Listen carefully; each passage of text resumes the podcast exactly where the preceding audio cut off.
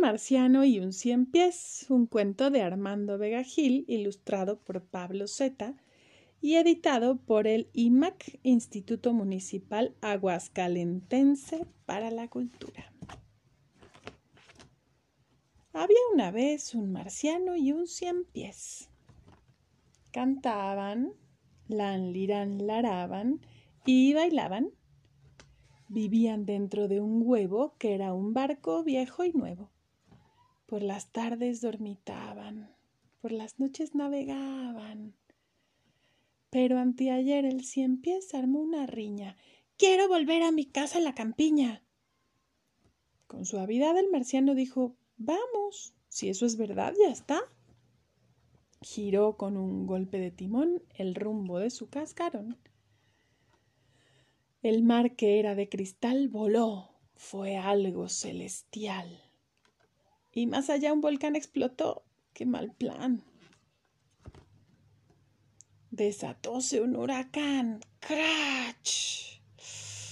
El cascarón se quebró. El marcianito se ahogó, pues él nunca aprendió a nadar. El cien pies quedó en naufragio y esto suena mal presagio. Lan liran laraban, nadaba y renadaba. Y después de varias lunas llegó a una isla hecha de tunas.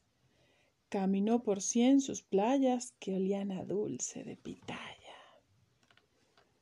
Esto es mejor que mi casa en la campiña.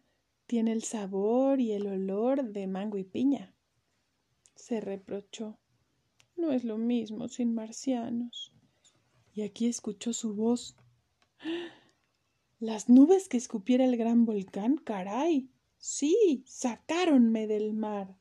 Si empiezo soy tu amigo, ¿no me ves? Marciano con dos branquias de pez. ¡Oh! Y hay que bailar, celebrar que ya juntitos están don Marciano con don Cien Pies. Campiña, sí, y el mar son un mismo lugar, donde todos van a cantar.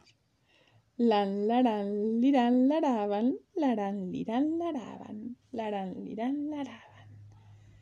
Había una vez un marciano y un cien pies. Lan, liran, laraban, cantaban y nadaban.